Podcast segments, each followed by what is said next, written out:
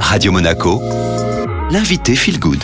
Radio Monaco, Feel Good et comme tous les mois, vous retrouvez Kevin Finel. Bonjour Kevin. Bonjour et merci pour ce nouveau rendez-vous. Alors chaque mois vous êtes avec nous, je le rappelle, vous êtes le cofondateur de la plateforme de contenu Psychonaute qui est dédiée à l'apprentissage de l'auto-hypnose et puis chaque mois à travers Psychonaute vous abordez des thématiques et justement aujourd'hui on va zoomer ensemble sur la timidité. Alors déjà Kevin, qu'est-ce que la timidité? Où est-ce qu'elle trouve son origine? Ce sont tous les moments où on n'ose pas être tout à fait nous-mêmes. C'est les moments où on va se retenir, ce sont les moments aussi où on va avoir euh, la sensation qu'il y a quelque chose qui nous bride, qui nous limite. Parfois ce sont des peurs, d'avoir du refus, des peurs de ne pas être compris, peur d'être jugé. Tout ça va freiner un petit peu les, élans et la spontanéité. Et c'est souvent quelque chose qui évidemment se met en place dans l'enfance, que les, petits-enfants n'ont aucun problème de timidité. Et puis tout doucement, on va apprendre des, des codes sociaux, on va apprendre ce qui se fait, ce qui ne se fait pas, ce qui est bien, ce qui n'est pas bien. Et euh, il y a des personnes qui vont arriver à trouver un bon équilibre dans tout ça, et puis des personnes qui vont développer des peurs. Si ces peurs commencent à se développer, à s'ancrer, on va avoir un processus de, timidité qui va commencer à se mettre en place. La timidité, c'est un trait qui est plus acquis que inné. On ne naît pas timide particulièrement. Il y a évidemment des tempéraments différents, des tempéraments plus exubérants et des tempéraments plus introvertis, mais on peut être introverti sans être timide, c'est deux choses différentes. Puisqu'on parle de la timidité, Kevin, il y a aussi euh, l'image, hein, la figure du juge intérieur. Alors quel est son rôle, à quel moment il apparaît? C'est le moment où on commence à avoir des pensées dans la petite enfance, des pensées qui viennent juger ce que l'on fait. C'est-à-dire qu'au début, la, morale, elle est extérieure, on nous dit que ça c'est bien, pas bien, et progressivement, on va s'approprier, on va intérioriser cette idée-là. C'est quelque chose que l'on crée, cette idée du juge.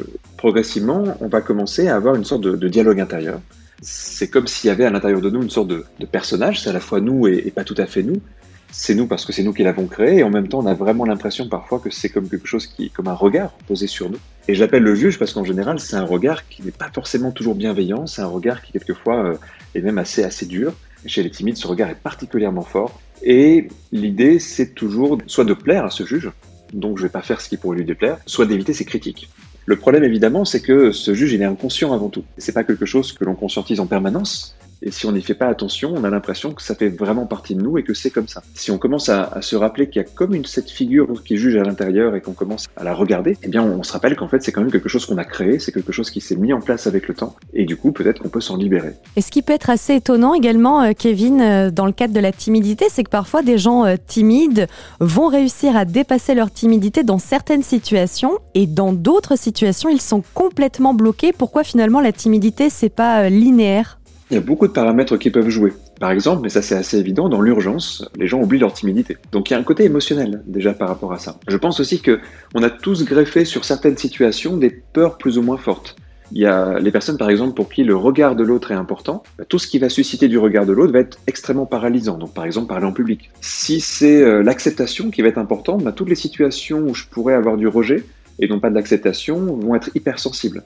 Donc ça, c'est un peu l'histoire personnelle de chacun. C'est aussi là où on a mis les enjeux les plus importants, et parfois ça nous parle de nos besoins profonds aussi. Est-ce que Kevin, il y a quand même moyen hein, de dépasser cette timidité? Est-ce que parfois, en essayant de la dépasser, on tombe dans l'excès inverse, c'est-à-dire qu'on devient vraiment très exubérant? Alors oui, c'est même un cas assez classique. Les anciens timides, parfois, quand ils inversent leur processus, ils vont trop de l'autre côté.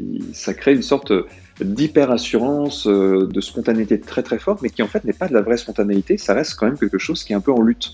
C'est un petit peu comme si pour ne pas retomber dans la timidité, il y a quelque chose de très présent, de très incarné. Parfois, quand on voit des personnes qui fonctionnent comme ça, on peut avoir l'impression qu'elles en font un peu trop, qu'elles sont un peu, c'est un peu fabriqué, c'est pas tout à fait naturel. C'est même comme ça parfois qu'on peut reconnaître aussi des, anciens timides, c'est que justement ils sont partis un peu trop de l'autre côté. Mais du coup, c'est quand même pas extrêmement confortable ni pour eux, ni pour les personnes qui sont autour d'eux. C'est une sorte de surcompensation d'une certaine façon. Est-ce qu'on peut quand même, en étant un ancien timide qui essaye de se libérer de sa timidité, trouver un équilibre? Est-ce qu'on, est-ce qu'il y a des exercices, des astuces que vous vous avez, Kevin Finel, pour euh, être moins timide tout en restant équilibré Je pense qu'on peut euh, soigner entre guillemets sa timidité. Je dis soigner, c'est pas une maladie, mais en tout cas on peut travailler dessus euh, et, s'en libérer. Je, pense que déjà, il y a une chose importante, c'est que la timidité, ce n'est pas qu'un défaut. Il y a aussi des aspects plutôt positifs, et cela, ça peut être bien de les garder. Je pense par exemple à, la sensibilité des timides. C'est une grande qualité. Ce sont souvent des, personnes qui sont très empathiques. Ce sont souvent des personnes qui font attention aux autres. Et je pense qu'il y a deux niveaux de travail. Il y a le niveau un peu premier, superficiel, on pourrait dire, mais qui est important quand même, c'est ses comportements. C'est modifier les comportements. Et ça, c'est un apprentissage un petit peu du quotidien. Mais en même temps, si j'essaie juste de modifier mes comportements sans travailler sur le fond, sur mon identité, eh bien, ça risque d'être un peu superficiel. Et c'est justement ce qui se passe dans ce qu'on vient de discuter, ces personnes qui en font un peu trop. Une piste en tout cas de réflexion et quelque chose que, que les personnes peuvent faire, si elles le souhaitent, c'est un, exercice d'introspection. On peut le faire les yeux fermés, ça facilite les choses, souvent ça ouvre un peu l'imagination. Et on pourrait s'imaginer cette figure du juge dont on a parlé tout à l'heure, se la représenter. Une fois qu'on est euh, dans notre imagination, en face de cette figure, il y a peut-être euh, une question à lui poser, c'est pourquoi elle est aussi présente. Et on peut instaurer un dialogue avec elle. Et en instaurant un dialogue avec elle, on peut se centrer sur ce que ça changerait si ce juge partait, si on venait d'émettre ce juge. Je le disais tout à l'heure, c'est nous qui l'avons créé, donc on a le droit de lui demander de partir aussi. Il y a une très belle expérience à faire avec ça, d'aller voir ce juge, d'aller euh, l'écouter, d'aller le questionner, et à un moment donné de lui demander de, partir. Alors soit progressivement, de prendre moins de place, soit carrément de, de le démettre et de retrouver de la liberté par rapport à ça quand les gens vont conscientiser leur juge et qu'ils vont euh, lui proposer de se mettre à distance, il y a souvent en fait une grande respiration. C'est comme si on retrouvait de l'espace en fait à l'intérieur de soi. C'était donc Kevin Finel qui vous parlait aujourd'hui de la timidité. Si vous avez envie de réécouter le podcast dans son intégralité, eh bien je vous donne rendez-vous sur notre site internet radio-monaco.com ou alors vous passez par Spotify, Deezer ou encore Apple Podcast en tapant tout simplement Radio Monaco Feel Good. Et maintenant, c'est le retour de votre playlist Made in Monte Carlo.